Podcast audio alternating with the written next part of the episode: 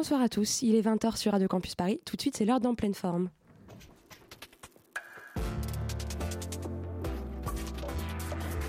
Bon cadeau à moi, c'est une toile que j'ai peint pour vous. Nous voilà débarrassés du superflu, on va pouvoir aborder l'essentiel. En pleine forme, l'émission contemporaine des arts sur Radio Campus Paris. En pleine forme.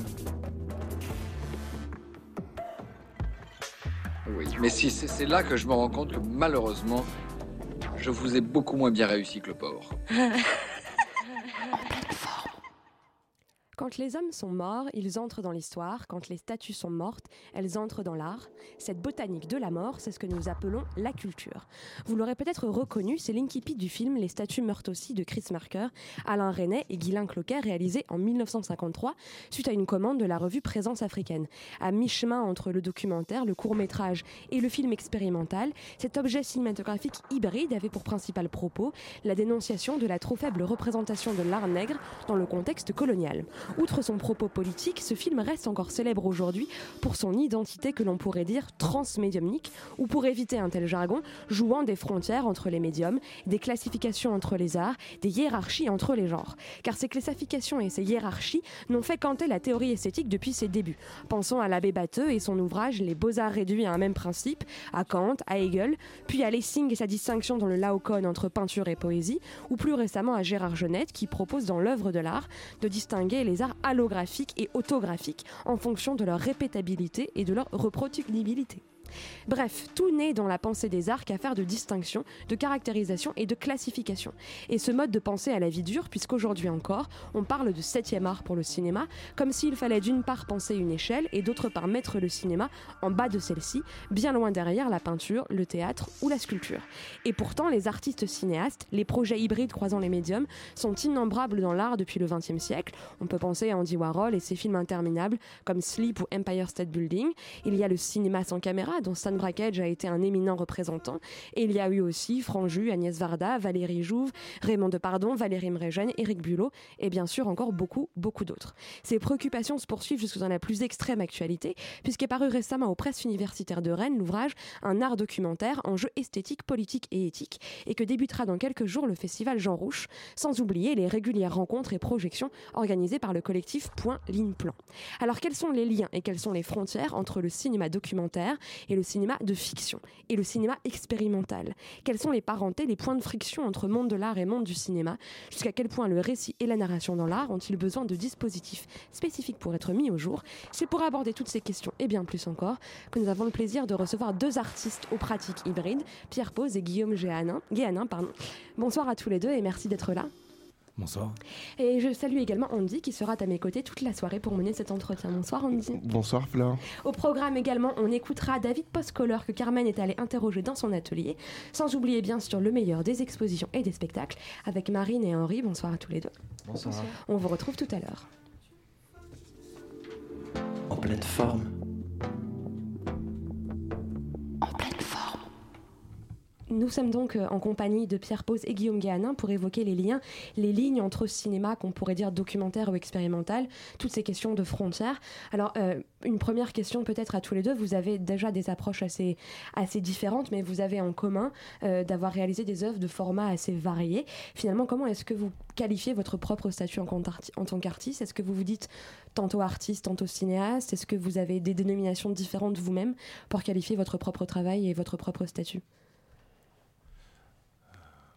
Guillaume Ganon euh, Je pense que euh, je me considère comme un, comme un artiste pluridisciplinaire euh, qui touche à une multitude de médiums et qui, avant de, de faire du cinéma ou parallèlement à des activités de, de peinture, de dessin, d'écriture.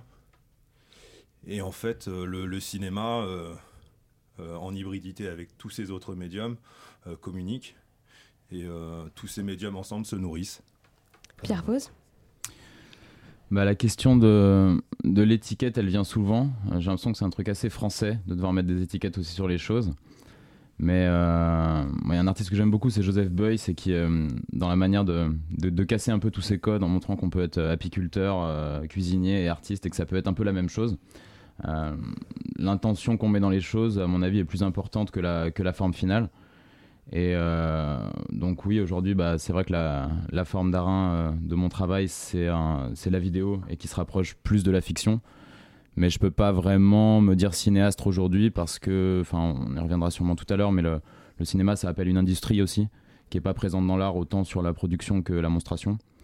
Et euh, donc, euh, donc voilà, je pense que la distinction, elle, intervient à ce niveau. Et quand tu dis français, quels sont les, les pays où justement cette, euh, cette classification et ce, et ce besoin d'étiquette n'existerait pas? J'ai l'impression qu'aux États-Unis, c'est moins présent. Il y a des gens qui ont des pratiques hybrides. Je sais pas, ben, si on prend l'exemple d'un vidéaste cinéaste, comme Matthew Barnet par exemple, il était aussi mannequin, il était aussi footballeur. Il est, enfin voilà, il y a un petit peu cette, cette multi-pratique et qui vient pas en confrontation. Euh, aussi en Afrique, notamment. En Afrique où la, notion de l'artiste est. Il y a une définition un petit peu moins subjectivée, en tout cas, que nous en, que nous en Europe. Et donc, du coup, ça permet, ça permet de dépasser un peu les frontières aussi. Alors il y, a quelque chose que, que, tu, viens d'évoquer et qui est assez important, c'est que ces étiquettes existent parce qu'on n'est pas forcément, par exemple si on prend le cas de, du cinéma de vidéaste ou du cinéma de cinéaste, enfin on reviendra sur ces termes, mais c'est beaucoup une question de, de, différence dans les modes de production. Est-ce que c'est quelque chose que tous les deux euh, vous avez ressenti? Parce que vous avez tous les deux euh, produit des œuvres qui ont été produites de manière différente avec des circuits différents. Comment justement est-ce que ça se passe quand vous, quand vous devez parfois passer euh, d'un mode à l'autre, justement dans les modes de production et les modes de monstration? Par mode de monstration, j'entends euh, d'une part la salle de cinéma et d'autre part le lieu d'art. Euh, est-ce qu'on est qu'on produit une œuvre différemment selon l'endroit où elle va être projetée? Ou est-ce qu'on la produit d'abord et on, la projette là où on peut? Euh, Guillaume Gann Personnellement, quand je fais des, films, je suis dans un état d'énergie et de captation avec l'instrument du, micro et de la caméra qui est, qui est assez intense. Et en fait, dans cette énergie-là et dans cette impulsion de répondre aux activités qu'il y a euh, et à la magie qu'il y a devant l'objectif, je ne pense pas forcément sur le moment euh, à ces états de monstration ou à ces états de diffusion ou même à ces états de production. C'est-à-dire que pour ce qui est de mon travail, la plupart de ma production vient de mes poches. C'est-à-dire que je paye avec mes moyens mon matériel et ensuite je monte avec mon propre matériel et ensuite, je rentre en contact avec euh, différentes surfaces de diffusion ou euh, éventuellement de production. Et ensuite, que ce soit dans une salle de cinéma ou dans des lieux plus dédiés à l'art contemporain euh, ou dans des festivals, le, film et le résultat donc, de, ces captations est, est, diffusé. Quoi. Pierre Pose, est-ce que c'est le même mode d'anticipation pour vous ou est-ce que vous avez pu expérimenter aussi différents modes de, de manière d'anticiper euh, le, le, contexte de, diffusion et de réception euh, de vos œuvres? Alors j'ai pu l'anticiper sur, euh, sur un des premiers travaux vidéo qui était, qui était un documentaire, qui était un documentaire TV. Donc là il y avait des contraintes de temps, un 52 minutes. il y avait des contraintes entre guillemets d'audimat parce qu'il y a des procédés à suivre. Si c'est France Télévisions. Ouais, enfin, ou même, euh, enfin, dès que c'est télévisé, de toute façon, il y a, une, y a un, certain schéma dans le, dans le mode d'aborder le scénario. Et, euh, donc là, euh, donc là, c'est la seule fois où c'était vraiment ciblé. Après, il y a toujours des choses un peu hybrides, mais je pense qu'il y a certaines vidéos narratives qui se regardent, on va dire, de A à Z, qui impliquent que le spectateur soit là de A à Z, en fait. Et d'autres vidéos qui laissent le choix de la temporalité. Euh, moi, je trouve ça toujours très contraignant quand j'arrive dans un espace d'exposition où il y a des vidéos longues, documentaires ou fiction, et que je suis debout et que j'arrive au milieu et je me dis pourquoi je suis là au milieu, est-ce que je dois rester jusqu'à la fin, est-ce que voilà, il y a toujours ce problème de la temporalité et, euh, donc je pense que c'est quelque chose à envisager mm, en amont euh, du travail pour savoir si, on laisse entre guillemets le choix au spectateur de, choisir le temps qui dont il reste devant l'œuvre ou euh, si on lui impose une temporalité. Alors cette question de la temporalité, elle est, elle est assez présente dans, dans, tes œuvres aussi. Euh, euh, Guillaume Ganin, comment est-ce que justement le temps est présent dans ta manière d'appréhender bah, la conception d'abord de, de, de, tes films et ensuite la manière dont, dont ils vont pouvoir être montrés? Parce que par exemple, un de, un de tes films est le résultat de plusieurs petits films qui avaient été faits avant. Comment est-ce que tu penses justement ce rapport à la, à la multitude et au rassemblement ensuite d'œuvres variées? Alors, en fait, dans, ma pratique du, cinéma, euh, je suis dans quelque chose où je, capture des, moments de vie et j'entretiens une sorte de journal filmé au fur et à mesure du temps. Les, les, films se font par courtes séquences qui, qui, fonctionnent, qui fonctionnent aussi bien à l'unité, mais qu'ensuite, au bout d'un certain moment, j'aime rassembler pour, euh, pour euh, monter euh, et, produire des, films plus longs. le dernier film que j'ai réalisé s'appelait Risque d'atmosphère explosive, était un long métrage de 1h18. il s'est tourné entre 2011 et 2015. il est composé de 24 chapitres et les premiers rushs ont été tournés en 2011. Les derniers en 2015. Les premiers apparaissent au début du film, les derniers à la fin. Et donc on voit euh, toute une évolution d'un territoire, de personnes et d'un lieu, une sorte de métamorphose du paysage euh, dans un univers rural. Alors on aura l'occasion de, revenir plus en détail euh, sur ces œuvres que vous venez d'évoquer tous les deux. Mais d'abord j'aurais une question un peu monstrueuse. C'est quoi pour vous le documentaire? Comment est-ce que vous définissez le documentaire, vous qui venez d'évoquer ce terme tous les deux C'est quoi pour vous? Qu'est-ce que, Comment vous le définissez? Comment est-ce que vous l'appréhendez? Comment est-ce que vous l'entendez, cette, euh, cette sorte d'étiquette un peu euh, très générale et un peu monstrueuse comme ça? Pierre Pose? Alors moi je suis pas un théoricien du cinéma donc sur des notions vraiment on va dire pointues euh, ça va pas être très orthodoxe mais, si c'est la question d'une vision personnelle euh, moi, je crois qu'il n'y a pas de, documentaire pur. Il y a toujours de la fiction. On passe par le prisme d'une caméra, on passe par le prisme d'un montage, à moins de tout filmer euh, d'une manière dans un énorme plan séquence. Mais même là, il y a la question du point de vue et du hors champ. Donc, euh, pour moi, le documentaire n'existe pas vraiment. Et c'est une question de rapport à la réalité. La caméra est plus un outil, une excuse pour aller au contact de cette réalité.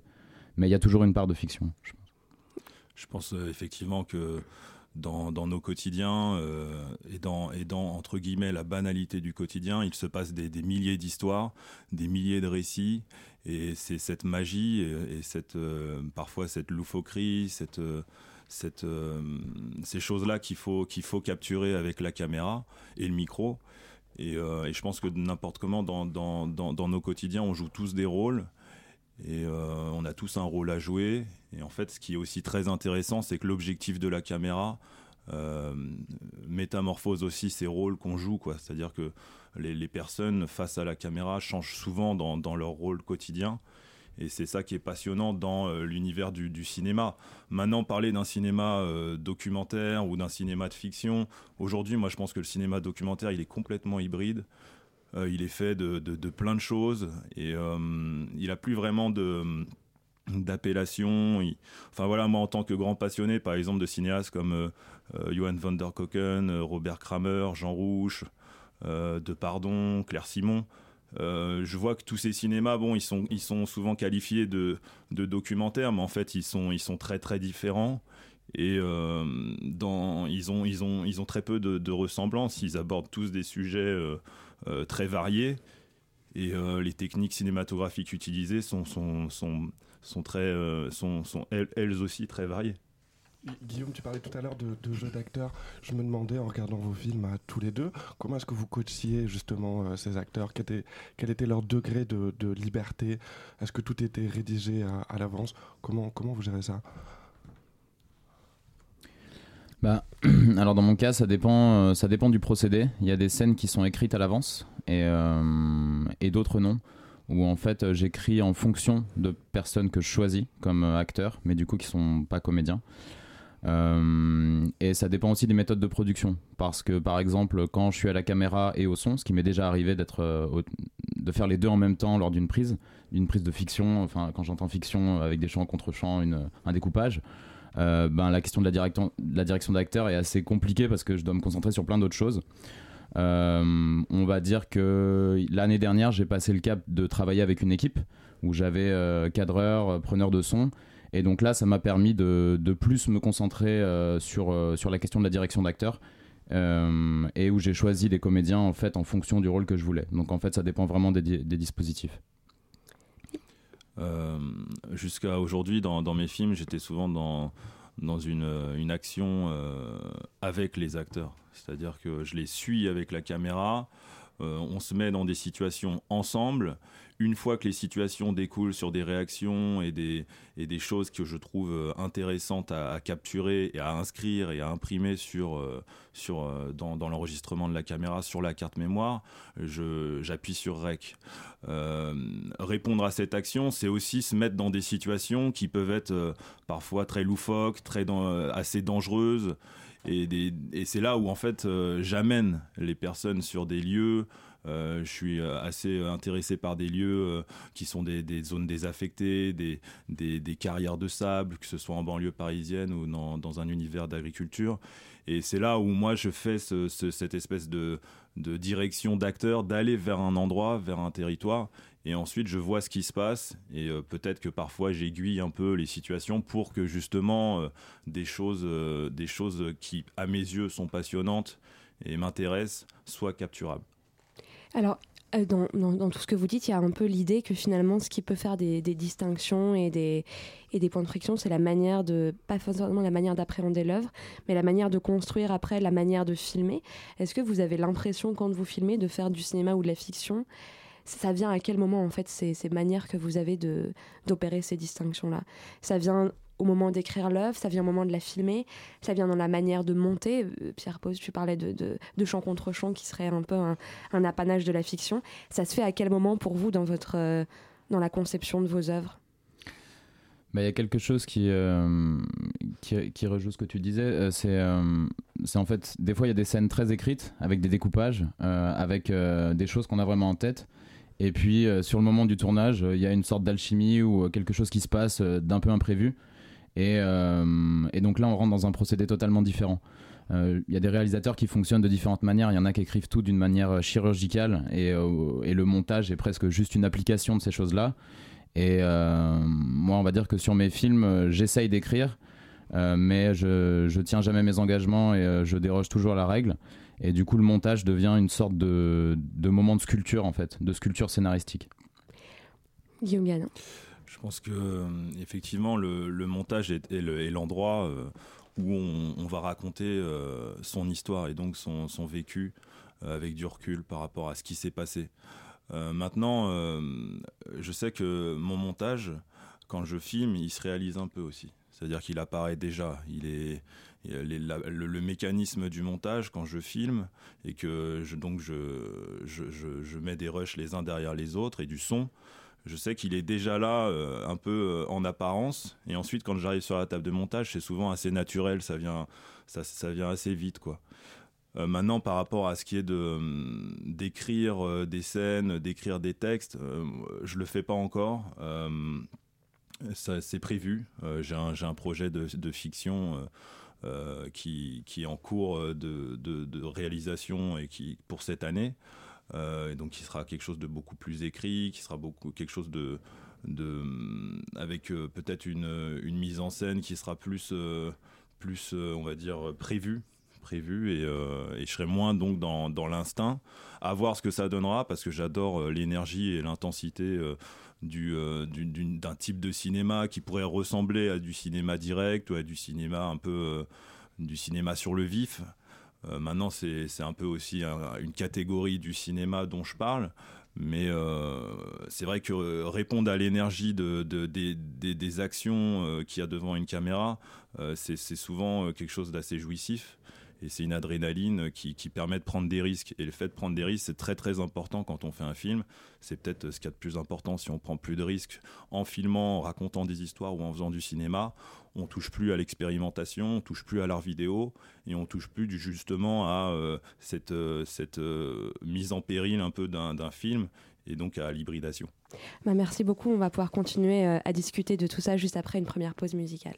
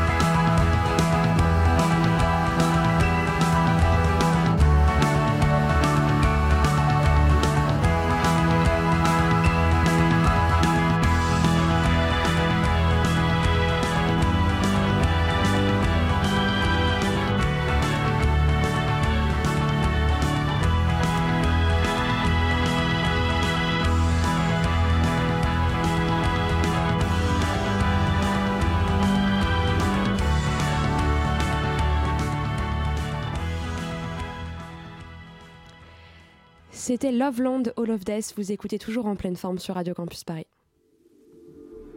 En pleine forme. Guillaume Ganin, Pierre Pose, euh, à l'instant, juste avant, euh, juste avant d'écouter un peu de, musique, il y avait des termes qui revenaient assez souvent euh, dans, votre manière à tous les deux de parler. C'était histoire, raconter, écrire. Est-ce que finalement, au-delà de toutes ces possibles distinctions entre cinéma documentaire, cinéma de fiction ou même cinéma d'un côté, art contemporain de l'autre, est-ce qu'il n'est pas toujours question finalement, au fond, de récit, de raconter des choses? Est-ce que pour vous, la notion de récit, elle est importante? Et qu'est-ce que vous essayez au fond de raconter au-delà des différences de dispositifs Pierre Pose Alors, euh, elle est importante, mais c'est un exercice un peu annexe, dans le sens où, euh, bah, moi par exemple, je viens de la peinture, et je pense que la, la forme raconte des choses aussi. Donc en fait, je dirais que dans mon cas, ça fonctionne sous des formes de flash, de tableaux que je vois, que j'ai envie de, de, de, mettre en scène. Et donc la narration, c'est un peu le liant qui met ces, différents, euh, ces différentes peintures ou tableaux filmiques entre guillemets en scène pour euh, leur créer une cohérence et, euh, et, que le spectateur puisse déambuler au milieu. Guillaume je pense que dans, dans, dans, chacun de nos quotidiens, il y, a des, il y a des gestes, des regards, il y a des discussions qui, qui, sont, très, qui, qui sont très captivantes. Et, et moi, je, je, sais que je, je, suis une sorte de, de radar comme ça, d'une sorte de scanner à, tous ces petits détails de, la vie quotidienne qui, euh, qui m'intriguent et qui me passionnent et qui en plus me racontent des histoires. Et en fait, dans toutes ces, ça peut être des micro-actions, ça peut être des, des, actions plus flagrantes, ça peut être des, discussions, des, des, choses qui sont plus ou moins silencieuses ou plus ou moins bruyantes. Mais euh, je sais que le moyen pour moi d'inscrire ces choses-là c'était de les capturer, de les mettre en boîte et de les mettre, euh, c'est pas sur pellicule, c'est sur euh, carte mémoire, même si je fais un peu de 16 mm. Mais c'est voilà, récupérer toutes ces toutes ces choses, toutes ces traces de vie, tous ces tous ces moments de vie, et puis en faire en faire du cinéma. Et donc effectivement, de là raconter une histoire sur sur, euh, sur le, temps, sur euh, le temps qui passe, sur, euh, sur les gens. Et c'est une passion en fait pour, pour ce qui m'entoure et, et c'est passionnant de se mettre à une multitude d'angles différents avec l'instrument de la caméra pour, pour, pour capturer ça. Quoi. Simplement pour rebondir sur ce que tu disais, Pierre, avec euh, cette, euh, j'ai souvenir d'une des vidéos street workout que tu présentais avec des éléments euh, de salle de sport, comme dans une volonté finalement de, de, sortir de l'écran. C'était pour remettre ces, ces, éléments dont tu parlais tout à l'heure. Pourquoi, pourquoi cette volonté de, de, créer des environnements en plus du film? tu, parles des environnements numériques qui sont euh, dedans Physique, physique. Euh, street Workout qui était présenté à Artagon, me semble-t-il, avec. Euh, pourquoi cette volonté simplement de, de sortir de, de l'écran? Euh, je suis pas sûr de bien comprendre ta question parce qu'en en fait il y, a énormément de niveaux de, de réalité dans ce film où y a, on sait pas trop quelle narration est la vraie et, et c'est un film en effet qui parle de, la question du culte du corps à travers les nouveaux médias donc le street workout est une de ces manifestations euh, euh, qui, euh, qui, fusent à travers Instagram ou, les réseaux sociaux. Et, et c'est pour ça qu'à à un moment du film, je sais pas si c'est à ça que tu fais référence, mais on sort d'un écran d'ordinateur et on est dans une sorte de matrice un petit peu, un petit peu abstraite où on sait pas trop où on est. ça rejoint un peu ce que je disais tout à l'heure de, de d'être un liant entre différentes scènes, mais, euh, mais ici je voulais que ça soit un liant qui perde un peu le spectateur aussi, quoi, euh, où il sache plus trop dans quelle strate de la réalité il est. Est-ce que c'est son avatar sur les réseaux sociaux euh, qui est lui-même. Est-ce que c'est sa personne? Est-ce que c'est c'est quelque chose entre les deux d'un peu éthéré? Voilà, c'était dans cette, cet interstice que je voulais me situer. Est-ce que ça passe aussi dans le dispositif et dans les modes d'exposition? Je crois que une de tes œuvres s'appelait Tropical Disease ou Tropical Malady, pardon, et qui qui était pas juste un écran, qui avait tout un environnement autour de l'écran, comme euh, pour dans cette œuvre Artagon euh, dont tu parlais à l'instant. Et, toi, Guillaume, il me semble que ça t'est déjà arrivé aussi d'exposer à la fois euh, un film et, une peinture ou un film et une photographie. À chaque fois, les différents éléments ne sont pas juste juxtaposés, ils, ils forment un, tout, un ensemble. Comment est-ce que vous pensez une globalité comme ça à partir d'éléments variés? Guillaume Guéado bah, Je pense que quand, pour, ce qui est de, pour ce qui est de mon travail, quand je vais réaliser un film, je vais être aussi dans une phase de d'écriture à côté, je vais être dans un travail de, photographe ou de dessinateur. Et, et donc, il est vrai que le, le, travail se fait sur différentes, sur différentes voies comme ça qui se rejoignent bien sûr parce que tout, tout peut s'entremêler et euh, pour euh, justement euh, raconter, raconter des choses, raconter un lieu, raconter des personnes et ce qui s'y raconte. Et, et, en fait, une fois qu'on passe à un, moment d'exposition, une fois que je suis dans cette situation-là, euh, ça, peut m'arriver d'apprécier que ces choses-là puissent dialoguer et donc avoir envie de les installer ensemble. Euh, donc une peinture euh, qui est pour moi une composition qui est mon regard. Avec des, couleurs et des choses qui, qui, qui, se font, une sorte de cadrage parmi d'autres que j'ai choisi, va peut très bien communiquer euh, dans un même lieu euh, d'exposition qu'une que, vidéo projetée ou diffusée sur un moniteur, puisque là aussi c'est une multitude d'angles et de rayons que, que j'ai choisi moi-même euh, pour, pour réaliser un film. Et, donc les dialogues s'effectuent. Et c'est ça qui est passionnant. J'ai fait un, court métrage d'animation dernièrement qui était composé de 4000 photos de dessins que j'ai mis en mouvement à environ 16 images par seconde. Et là, c'était la première fois que j'introduisais le dessin le, le, au fusain, à la craie ou au crayon dans, euh, dans, dans, le cinéma, dans une idée d'animation 2D ou plutôt de stop motion, très artisanale. Et ce travail un peu d'ermite m'a permis vraiment de rassembler un peu ces deux choses et là aussi de raconter euh, une histoire. Pierre Pose alors la question du dispositif, elle est assez importante. Ça, ça rejoue un peu ce qu'on disait tout à l'heure sur, le, sur la question de la narration. Est-ce qu'on peut, euh, est-ce qu'on peut, est-ce qu'on doit rester toute la vidéo? Est-ce qu'on doit rester juste un instant? Euh, Et la question de l'expérience de la fiction, en fait. Euh, c'est pour ça que j'utilise souvent des sujets qui flirtent avec la science-fiction. Euh, parce que des fois, si, on, pousse un petit peu certains sujets euh, de société aujourd'hui, on, vit déjà dans la science-fiction en fait. Et en fait, ce que, ce que je veux créer en, montrant des fictions euh, dans une sorte de décor qui rejoue ce qui se passe dans le film, d'une certaine manière, c'est que si la personne n'a pas envie de rester jusqu'à la fin de la narration, cette liberté qu'on lui laisse dans un espace d'expo, elle se retrouve même quand elle sort de la narration, donc euh, euh, la toile, euh, la toile de, projection, c'est un espace mental en fait, elle se retrouve matériellement dans un espace qui rejoue symboliquement l'espace qu'il y avait dans la, vidéo. Et donc du coup il y a un petit peu cette cycle et cette, boucle, voilà. C'est un petit peu le... Puis il y a aussi la question un petit peu fétichiste des objets, c'est-à-dire que dans, dans un film, dans une narration, les objets prennent une autre ampleur. C'est-à-dire que le t-shirt de tel acteur ou tel objet un peu sculptural euh, va prendre une autre ampleur. Et c'est pour ça que de montrer l'objet dans l'espace d'exposition, on est encore une fois dans un rapport comme ça, un petit peu. Euh, on se dit ah ok c'est de la fiction, mais l'objet existe vraiment. Euh, quelle valeur il a pour moi?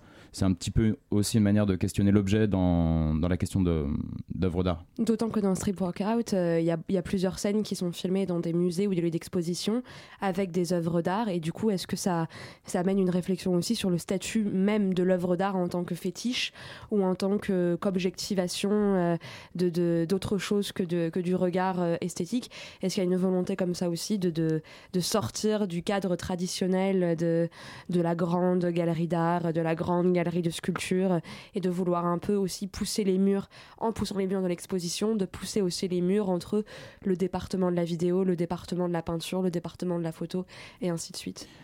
Euh, là, c'était plus la question du corps dans tout ça en fait, parce qu'il y a euh, si on traite de la question de l'image du corps, que ce soit dans, dans la peinture, dans l'art ou, sur les réseaux sociaux, euh, il y a la question d'incarnation du corps. Il y a son image et sa réalité. Et en fait, le fait de l'inclure au milieu d'œuvres d'art, ça lui fait prendre un, statut différent, en fait. Euh, le, le médium du peintre, euh, c'est la peinture et la toile. Le cinéaste, ça va, être, ça va être la narration et la caméra. Et le médium d'un bodybuilder, ça va être son corps. Et donc, du coup, il y a un petit peu cette chose qui se rejoue dans ces, dans ces schémas un peu transversaux de où, tout le monde est artiste à sa manière, d'une certaine manière, et a une marge de créativité dans, son domaine d'action. Euh, Par rapport aux murs euh, qui, euh, qui peuvent départager différents médiums, par exemple la peinture et le cinéma, je sais que dans, dans, ma pratique de cinéaste, une de mes plus grandes sources d'inspiration, c'est la peinture. C'est la peinture de, Renoir, c'est les impressionnistes, c'est les peintures naturalistes, c'est la peinture hollandaise, c'est euh, euh, une multitude de, peintures euh, sur Terre, dans différentes cultures. Et, c'est une source d'inspiration qui est énorme et qui est émise par le cinéma. Un nombre impressionnant de, cinéastes sont aussi peintres. David Lynch, Piala, des, personnes comme par exemple là dernièrement au Centre Pompidou, Harmonie Corinne. Euh, ont des pratiques de dessin et de peinture. Donc tous ces médiums qui sont... Euh, en fait, je pense pas qu'il y ait euh, nombre de films d'artistes, nombre de films sur des peintres. un des plus beaux films sur la peinture, c'est un film de Johan van der Koken, qui était à propos de... De, je me souviens plus du nom de l'artiste, mais ça me reviendra.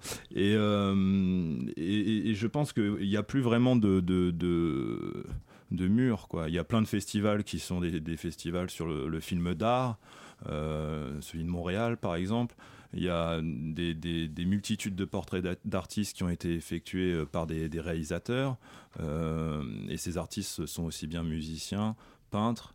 et je pense que tout, tout, se, tout se mélange de plus en plus. Quoi. Et j'espère que, que, que, tout ça, là on est un peu dans des termes d'art total, de, d'une espèce peut-être d'utopie d'art total, mais je pense que euh, euh, aujourd'hui, il n'y a plus, à mes yeux, de, de, petites frontières, de petits murs.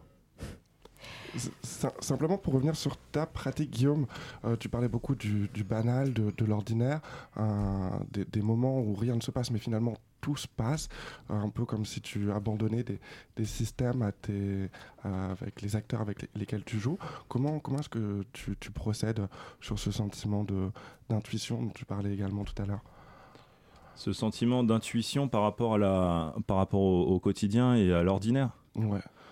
Euh, bah, tout simplement, je pense que c'est mon regard euh, c'est une sensibilité, c'est une vision des choses.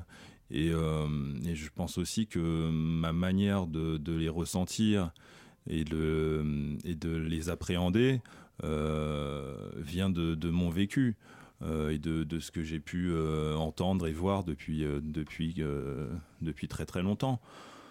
et ces réactions enchaînent une fois les instruments que j'ai mis du temps à maîtriser euh, que ce soit les crayons, les pinceaux ou euh, la caméra ou même le son, c'est des instruments qui se maîtrisent comme des instruments de musique. C'est comme euh, ça, prend des années à, maîtriser un instrument. Et le découvrir permet d'innover, permet d'expérimenter. Et c'est là où et c'est là où toute cette matière avec ce, avec un regard qui, on a chacun nos regards sur les choses, on a chacun nos intérêts et euh, nos intérêts par rapport au monde et, euh, une, manière de se passionner euh, aux choses. Et, je pense que c'est là où je, je, capture. Ensuite, c'est si ça me fait vibrer, s'il y a une sorte de, de vibration qui neurologique dans les câbles là-haut qui fait que, que je vais me mettre à, capturer et, à imprimer, à, à laisser. En fait, c'est aussi jouer avec l'immortalité, dans le sens où on est tous on est tous euh, amenés à disparaître un jour. Et filmer, c'est pour moi, euh, c'est imprimer. C'est-à-dire laisser une trace de quelque chose, une trace d'image, de, son. Et quand on voit les films des Frères Lumière ou, de Méliès, tout ça, c'est magnifique dans le sens où c'est des images argentiques qui défilent. Elles sont encore là, alors que c'était les, premiers pas du cinéma, euh, qui a juste 100 ans, qui a un médium assez récent. Et ça permet vraiment d'avoir affaire à des choses qui sont plus là. Et c'est ça qui est passionnant. Alors peut-être pour rebondir sur cette question de l'intuition, il y a quelque chose qui je crois est important euh, pour vous deux, c'est le voyage. Euh, Pierre Pose, vous êtes parti, euh, parti à, Madagascar. Guillaume Gahanin, je crois récemment au Mexique. C'est important pour vous de partir, de filmer ailleurs, d'amener des, des, bribes cinématographiques d'endroits multiples, d'ambiances multiples. Ça peut paraître une question évidente, mais finalement, c'est pas le cas de, de, tous les artistes. Le voyage et le déplacement, c'est nécessaire? Ben, euh, le, voyage, euh, le voyage est nécessaire, mais pas tant pour l'artiste que pour le que pour l'homme en général. Et euh, l'art peut être d'une certaine manière une excuse au voyage. Une excuse au voyage. Et qu'est-ce qui se passe dans un voyage qui se passe pas d'habitude? C'est qu'on a une disponibilité pour la rencontre qui est différente. Euh, on pourrait voyager dans sa rue tous les jours, on croise des inconnus, on, on pourrait très bien avoir le même type de rencontre qu'on a en voyage. Euh, le fait d'être dans un pays très lointain avec des codes sociaux différents, bah, ça permet de se mettre dans cette disposition-là. Et, et la caméra, euh, je pense, est un bon moyen, une bonne excuse d'interaction sociale. Guillaume Gann.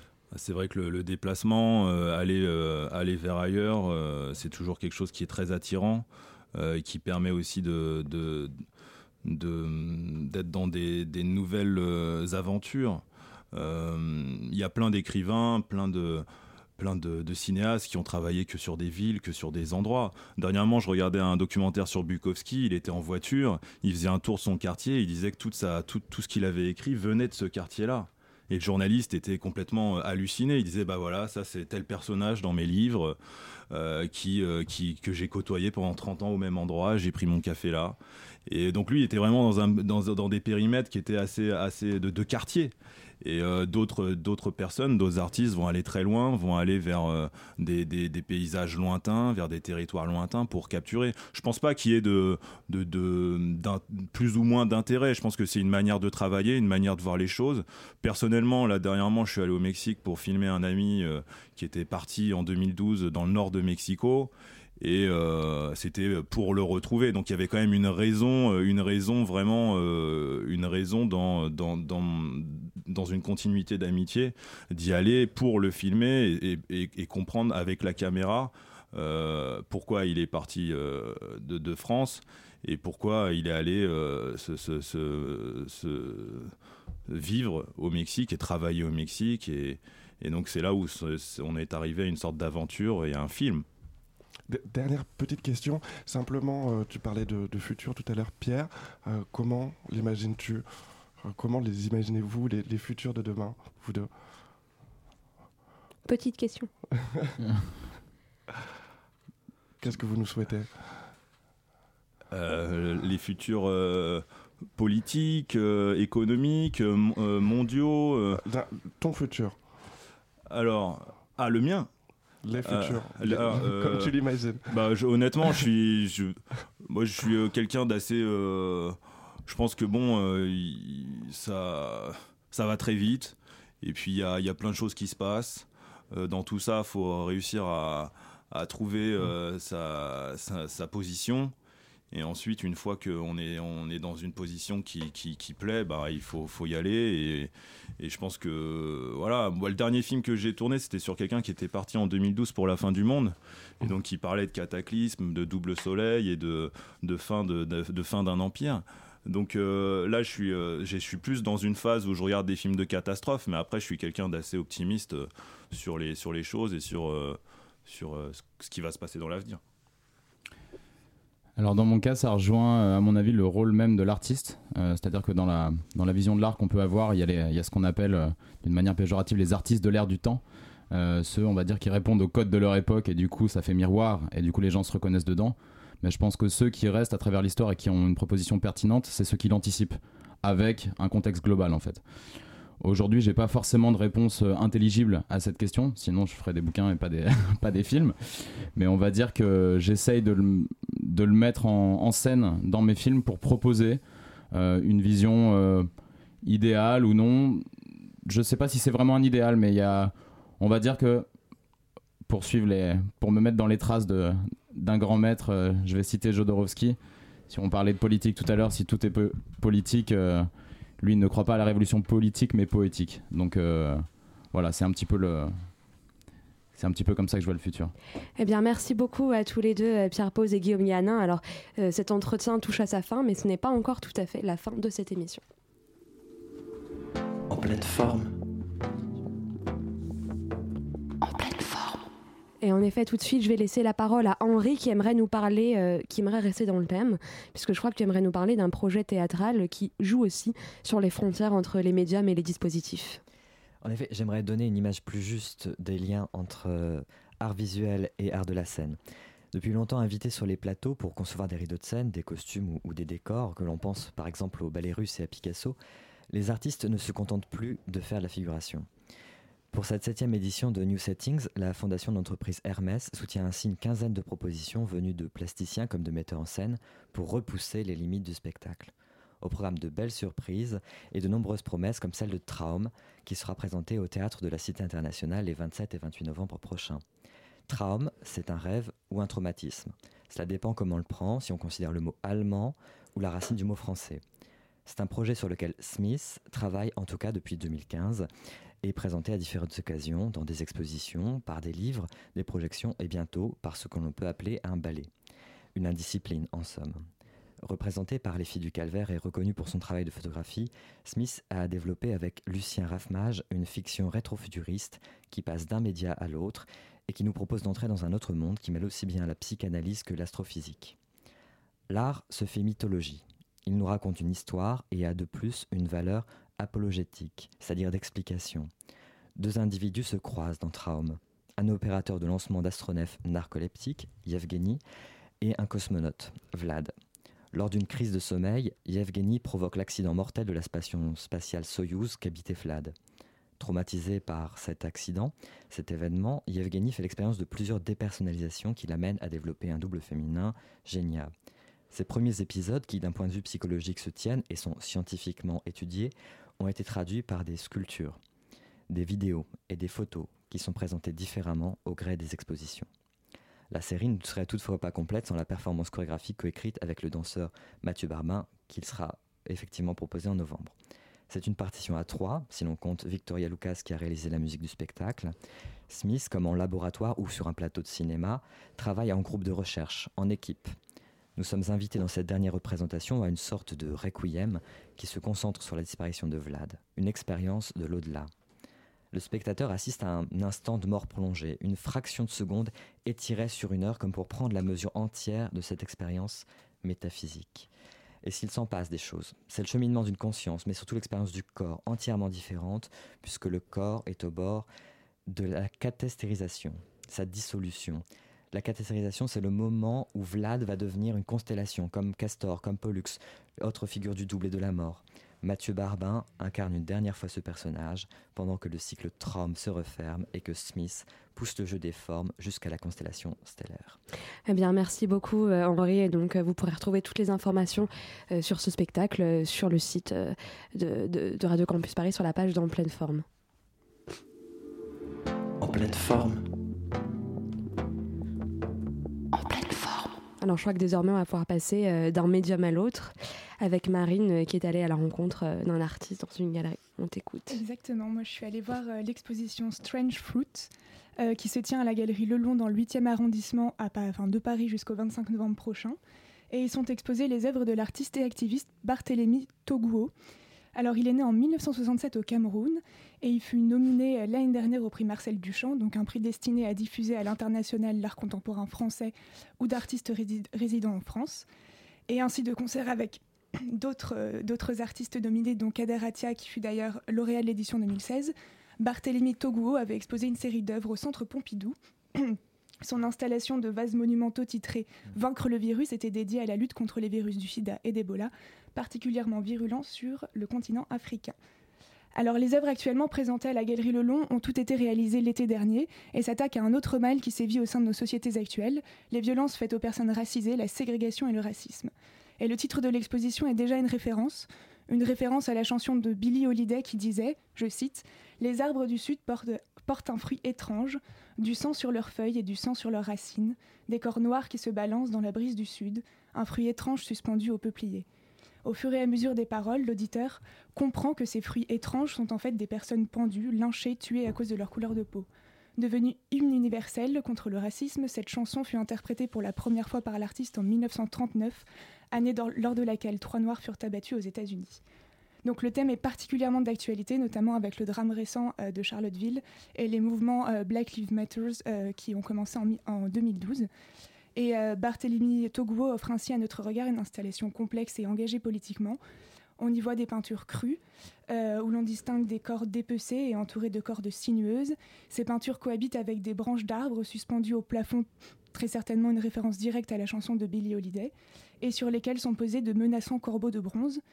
On y voit également des tableaux où des personnages deviennent des arbres comme enracinés dans leurs conditions. Devant des portraits euh, de récentes victimes du racisme réalisés à l'aquarelle rouge sont suspendus des pistolets en bois. Au centre de l'espace d'exposition se trouve également le buste de la journaliste afro-américaine Ida B. Wells, dont l'œuvre Horreur du Sud, publiée en 1892, dénonçait déjà les violences systématiques perpétrées sur des personnes noires. L'espace d'exposition de la Galerie Lelon est rempli presque à saturation des œuvres de l'artiste et le spectateur contraint dans ses déplacements. Donc l'exposition euh, ferme ses portes le 25 novembre prochain et euh, elle vaut le déplacement puisqu'elle rappelle à, à notre souvenir que le chemin vers l'égalité et la tolérance est encore semé d'embûches. Eh bien, merci beaucoup. Donc, on a quand même beaucoup euh, de messages euh, d'utopie dans, tout, euh, dans tous vos discours, les uns aux autres. alors, on, continue peut-être avec ces, ces, rencontres artistiques. Et tout de suite, on va, on va écouter un reportage qu'a réalisé Carmen. Elle est allée rencontrer l'artiste David Postcoller dans son atelier au DOC. On écoute ça tout de suite. Aujourd'hui, je me trouve à DOC, dans l'atelier de David Postcoller. Alors pour ceux qui ne connaîtraient pas DOC, il s'agit d'un ancien lycée technique situé dans le 19e arrondissement de Paris, qui accueille aujourd'hui plus d'une cinquantaine d'artistes en résidence pour des périodes variables. Transformé à l'initiative d'artistes, ce lieu de 3000 m2, outre des ateliers individuels ou collectifs, ateliers bois, métal, est aussi une université libre, un lieu d'expo, de projection, de théâtre, bref, un espace de production artistique vraiment protéiforme.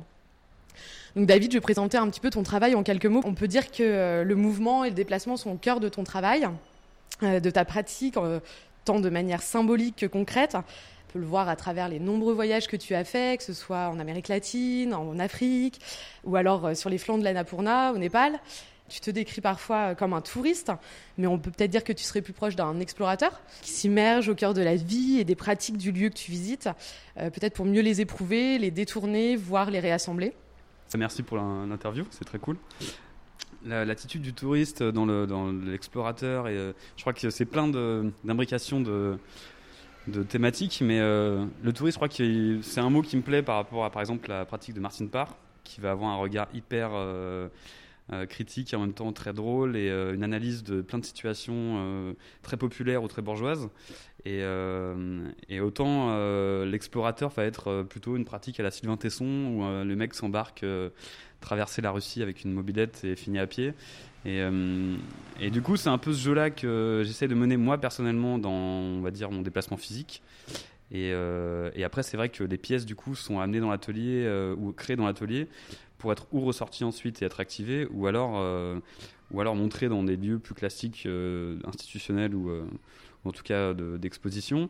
On peut comparer aussi ta figure à celle d'un ethnologue. Du coup, le, travail d'ethnologue, ça va être plus, euh, au lieu d'analyser, va être de créer l'objet et de, faire euh, habiter l'objet d'histoire, ou en tout cas de relations sociales, ou euh, comment dire, de plein d'expériences.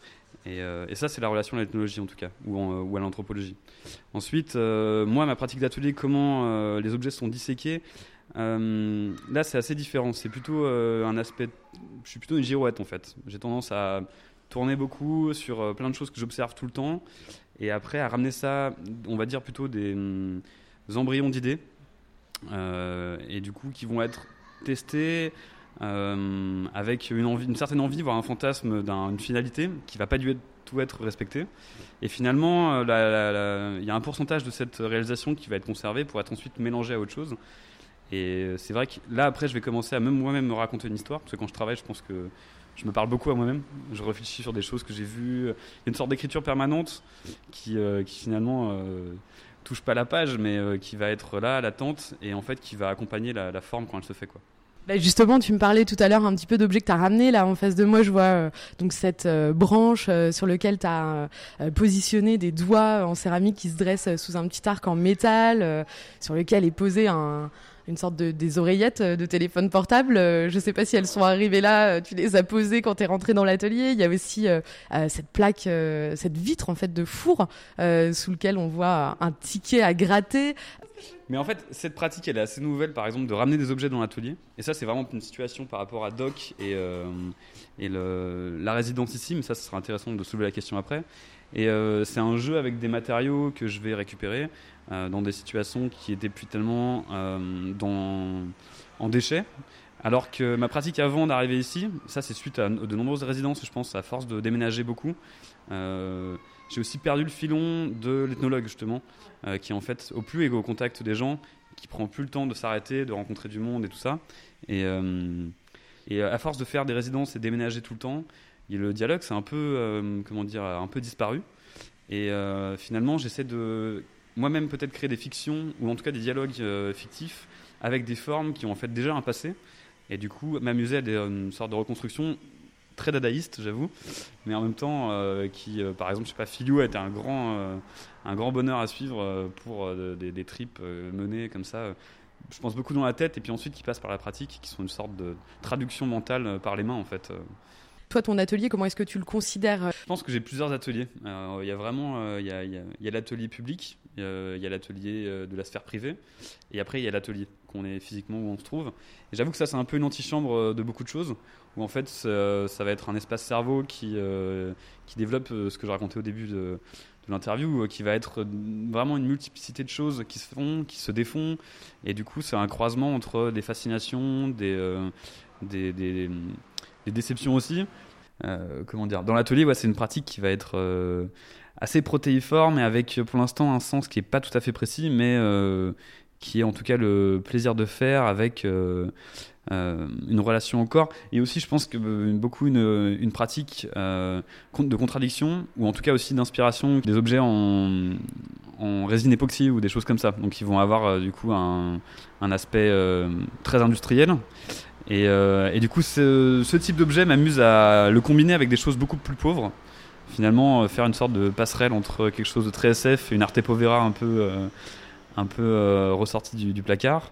Euh, et, justement, en fait, essayer de trouver une sorte de narration là-dedans, ou créer une faille euh, quelque part pour faire rencontrer deux plaques qui sont qui sont dans ma dans ma tête en, ce moment. Mais tout n'est pas très clair et du coup, j'avance avec plaisir dans un l'atelier ici. Et c'est pour ça que je dis c'est un peu l'antichambre parce que les choses s'y passent de manière assez intuitive en fait.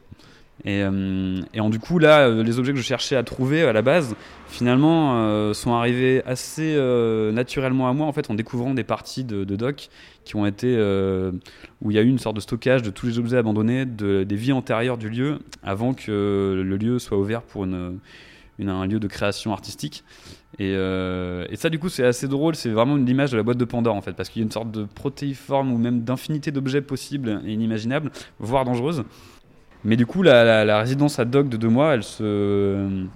Là, elle vient de passer un peu un cap avec ça.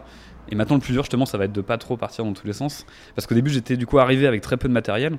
Du coup, c'était un travail beaucoup euh, tourné ou axé sur euh, le plâtre, le métal, euh, la peinture, des choses très minimalistes. Et, mais en même temps, avec un désir de faire des choses assez techniques. Et là, du coup, de travailler avec des objets un peu érodés ou par le temps, ou en tout cas un peu brisés. Euh, il y a une sorte de complémentarité que je vais chercher à travailler et qui commence à naître et ça j'en suis content. Qu'est-ce qui t'a fait venir à Doc? Comme euh, les résidences s'enchaînent et qu'il y, y, a un besoin de faire dans la débrouille, je crois que finalement le format euh, de, Doc est assez intéressant pour ça parce que c'est quelque chose qui, qui, qui, colle à ma manière en tout cas de... Et je pense qu'à pour d'autres artistes aussi, d'être dans une sorte de précarité, de de, travail, mais aussi de lieux, d'espace, de création, euh, du coup, de financement, euh, et, du coup, faire avec les moyens du bord, euh, en mettant la main à la pâte pour fabriquer un lieu, et puis ensuite s'y installer, créer, et, et savoir qu'on repart rapidement. Il y a une sorte de d'énergie à être dans la production. Euh, c'était donc euh, un entretien réalisé par Carmen avec David Postcoller. Euh, en pleine forme, c'est fini pour aujourd'hui.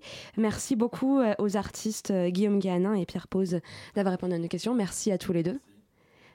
Alors peut-être une, dernière bribe de questions. Est-ce que justement vous avez des, des, projets pour, pour demain, pour la suite? Qu'est-ce qui vous attend dans un avenir très très immédiat pour que nos auditeurs puissent continuer de vous suivre? Guillaume Gann. Euh, alors, je, prépare une exposition euh, euh, à la ProRes Galerie dans le 11e arrondissement. qui aura lieu d'ici, je pense, l'automne, c'est en automne 2018. voilà, et puis à côté de ça, je monte en ce moment justement mon film sur le Mexique. et donc cette retrouvaille amicale. Euh, et en fait, je compte bien le proposer à différents euh, festivals, à différents festivals, et puis euh, le diffuser. Pierre Pose. Alors moi je développe un, je vais développer un projet sur deux ans là qui est un, un petit peu un partenariat euh, art-science comme on dit sur le sur la question de la théorie des, autour de la mémoire de l'eau. Donc euh, tout ce que ça convoque dans la biochimie, la physique quantique euh, et où euh, je peux euh, je peux mettre mon petit grain de sel de science-fiction un petit peu au milieu de tout ça. Donc je travaille en parallèle avec des, euh, avec des physiciens, des biochimistes et aussi le projet est accompagné en production par le, par le Frénois. Donc du coup voilà, je vais tourner un film de fiction un peu plus produit que, que ce que j'ai pu faire auparavant sur, la, sur la question. Et, et dans un deuxième temps, je vais faire une, une installation où en fait je pourrais transposer les expériences qui sont faites à l'échelle moléculaire en laboratoire à l'échelle d'un espace d'exposition. Eh bien, merci encore à toutes les deux et merci à toute l'équipe d'En Pleine Forme, Andy, Carmen, Henri et Marine pour leur chronique et merci à Elliot pour la réalisation. On se retrouve dans un mois et d'ici là, bel automne à l'écoute de Radio Campus Paris.